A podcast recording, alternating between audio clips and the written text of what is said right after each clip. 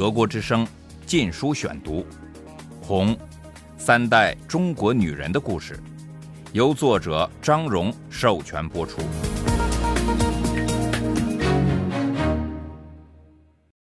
第二十六章：外国人放个屁都是香的。在毛泽东治下学英语，一九七二至一九七四年。第一节。自一九七二年秋从北京回来后，照顾五个孩子成了我母亲的主要工作。我最小的弟弟小芳那时已十岁了，需要每天辅导来补上他缺的课。其他孩子的未来也大部分要仰仗他。由于社会半瘫痪了六年多，大量社会问题出现了，并且积压了下来。最严重的问题之一是，几百万年轻人被送去了农村，现在又都削尖了脑袋想返回城市。林彪垮台后，国家开始重建经济，城里需要劳动力，因此一部分人有可能回城。政府对回城人数严加限制，因为在中国，国家保证城里人的食物、住房和工作。于是，争取有限的回城证的奋斗达到了白热化程度。国家定了若干规定，使相当多的人不能参加竞争。已婚是排除一些人的一条规定，一旦结了婚，城里哪个单位都不要你。正是如此，我姐姐不能向城里申请工作或上大学。而进工厂、上大学又是回成都的唯一合法管道。她非常难过，因为她想和丈夫生活在一起。当时她的工厂已经正常开工，使她不能待在德阳了，除非是官方的探亲假时间，一年只有十二天。她只剩一条回成都的路，那就是弄一张得了某种严重疾病的医院证明。许多和他情况类似的人都是这样回成都的。为此，我母亲不得不去找一位医生朋友，帮我姐姐搞到一张肝硬化的证明。他于一九七二年底回到成都。现在要办什么事都得透过私人关系，走后门。每天都有人来找我母亲，有老师、医生、护士、演员和下层干部。都来求他帮忙把自己的孩子弄回城，他常常是他们唯一的希望。尽管他没有工作，但他总是热心为他们东奔西跑。我父亲是不可能帮忙别人的，他已经固守在他自己的原则里，永远也学不会灵活了。即使透过正式管道，为了保证不会节外生枝。私人关系仍然非常重要。我弟弟金明于一九七二年三月离开他的村子。那时有两个单位在他所在的公社招收新工人，一家是位于德阳县的东方电机厂，另一处是成都市西城区，但未说明是哪个企业。金明想回成都。但我母亲向西城区的朋友们打听，才知道是一家屠宰场。金明马上撤回申请，进入德阳的电机厂。这是一家在一九六六年从上海迁来的大厂。当时毛泽东把工业疏散到四川大山里，要防美苏袭击。金明以工作勤奋和正直博得工人们的好感。一九七三年，他是厂里两百名申请者中选出来上大学的四个人之一。他轻松地通过了笔试，但是由于父亲还没有平反，我母亲得设法使大学在做必不可少的政审时，不被精明的家庭背景吓跑，反而会得到这样一个印象，即我父亲就要恢复名誉了。他还得确保精明不会被别的有后台的候选者挤下来。多亏母亲的努力，一九七三年十月，当我进入四川大学时，金明获准进入位于武汉的华中工业学院学习铸造。他的爱好是物理，但不管怎么说，他已觉得如登七重天了。就在金明和我准备功课考大学时，我的二弟小黑很伤心。进大学的基本资格是当过工人、农民或士兵，而他一样经历也没有。政府仍不断把城里的年轻人大批送到乡下去。除了下乡，他唯一的出路就是参军了。每个名额都有几十个人报名，要进得去，只好透过关系走后门。我父亲还没有平反，我母亲几乎是克服了各种不可逾越的障碍，而使小黑于一九七二年十一月参了军。小黑被分到中国北部一所空军航校。三个月基本训练后，他成了一名无线电通信士。他每天只需工作五个小时，极为轻松，其余时间都花在政治学习和种粮食上。在学习会上，每个人都说自己参军是为了听党的召唤，保卫人民，保卫祖国。但是大家都有个更实际的动机。城里的年轻人想躲避下农村，来自农村的人想利用部队做跳板跳进城市。从穷乡僻壤来的农民呢，参军意味着至少能填饱肚子。七零年代，像参军一样入党变得与思想越来越少有关联。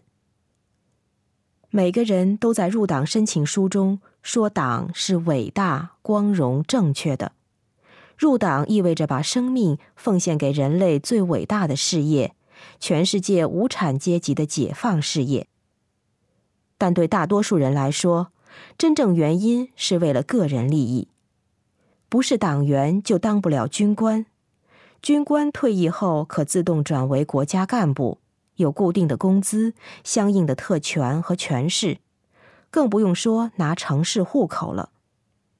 而一名士兵退伍后得回到他的村庄，再做农民。每年快退伍时，总有人自杀、发精神病或意志消沉。德国之声《禁书选读》。一天晚上，小黑正和一千多名士兵、军官及军官家属们一块儿看露天电影。突然之间，响起了半自动步枪的砰砰声，接着是猛烈的爆炸声，观众们纷纷尖叫着四散逃开。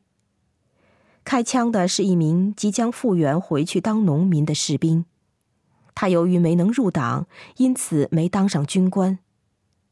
他先开枪打死了他连队的政委，因为他认为是这人不让他入党。然后他朝人群乱开枪。还扔了一枚手榴弹，有五人被打死，都是军官的妻儿，还有十多个人受了伤。后来他跑进一座楼里，战士们把楼团团围住，用扩音器向他喊话劝降。但当这个士兵向窗外开火时，他们立即终止喊话，一溜烟四散了。这使众多激动的围观者乐不可支。最后调来一支特种部队，经过一阵激烈交战，他们冲进了被士兵占据的房间，却发现这个士兵已经自杀了。像他周围的每一个人一样，小黑想入党。对他来说，这倒不是像那位农民士兵那样是生死攸关的事。他知道他在退役后不会下乡，因为按规定。是打哪里来就回哪里去，所以他自然可以在成都工作，无论他是不是党员。但是如果他是党员，工作就会分得好些，他也可以接触到更多的资讯，这对他极为重要。那时的中国是一个知识的沙漠，除了简单的宣传外，很少东西可读。除了这些实际问题外，恐惧的心理也绝非没有。对许多人而言，入党有点像拿保险，有党员资格就表示会少受点怀疑，这种相对的安全感叫人放心。此外，在小黑所处的那种政治气氛极端浓厚的环境里，如果他不努力入党，他的档案中准会记上可疑的一笔。他为什么不想入党呢？申请入党没有被接纳，也会产生疑问：为什么他没有被吸收呢？这其中一定有点什么问题。小黑以真正的兴趣阅读了不少马克思主义经典著作，部队里少有其他书，而他总得有什么东西来满足对知识的渴求。因为党常说学习马列主义是党员的首要条件。所以，小黑以为自己可以一举两得，既能满足兴趣，又能获得实际的好处——入党。可惜，他的上司和同志们并不欣赏他学马列，反说他是在炫耀自己。他们大多数是农民出身，半文盲，看不懂马克思的那些大部头书。小黑受到批评，说他骄傲，脱离群众。想入党，他得另找路子。很快，他意识到最重要的事是取悦他的直属上司，还有就是跟同志们搞好关系。除了随和干活卖力外，他得按最字面上的为人民服务办事。和大多数军队不同，中国军队不把讨厌的杂活简单的分派给下级，而是要人们主动去做。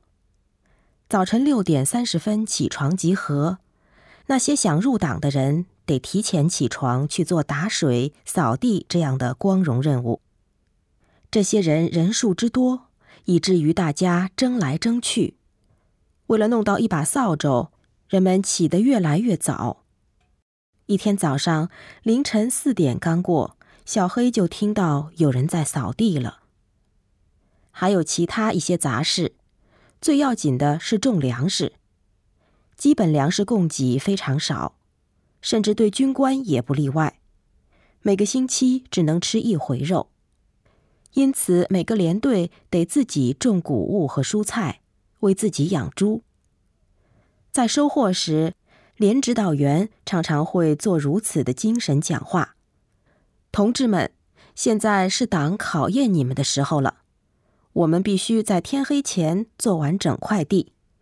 当然，我们任务很重，但是我们革命战士一人能顶十个人。党员要起带头作用，争取入党的同志们，这是考验你们的关键时刻。通过这场考验的人，可以在劳动结束时火线入党。党员确实要努力起带头作用。但是渴求的申请者才真正得竭尽全力。有一次，小黑累得筋疲力竭，倒在田里。当火线入党的新党员举起右手宣誓为光荣的共产主义事业奋斗终身时，小黑被送进医院，住了好多天。通往党大门的最直接道路是养猪。连队里有几十头猪，是全体官兵的宝贝儿。大家都喜欢围着猪圈转悠，左看右看，品头论足，眼巴巴的盼望这些可爱的动物快快长大。要是猪长得好，猪官就成了全连的宠儿。这个位子有许多竞争者。小黑成了一名全日制的猪官。这是一项又脏又累的活儿，更别说心理上的压力了。每天半夜，他和他的同事们轮流起床喂猪吃额外的饲料。当母猪产崽时，他们又一夜接一夜的值班观察，以防母猪压死小猪。珍贵的黄豆经过精心挑选、洗净、磨碎、过滤后，制成豆浆。满怀感情的为母猪来催奶。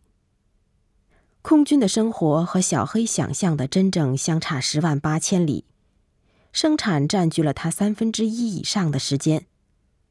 经过一年艰苦的养猪后，小黑终于被吸收入党。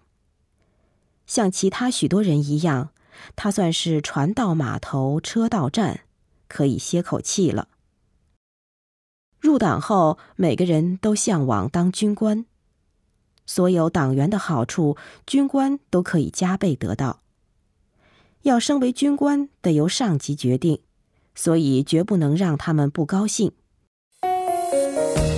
德国之声《禁书选读》，《红三代中国女人的故事》，由作者张荣授权播出。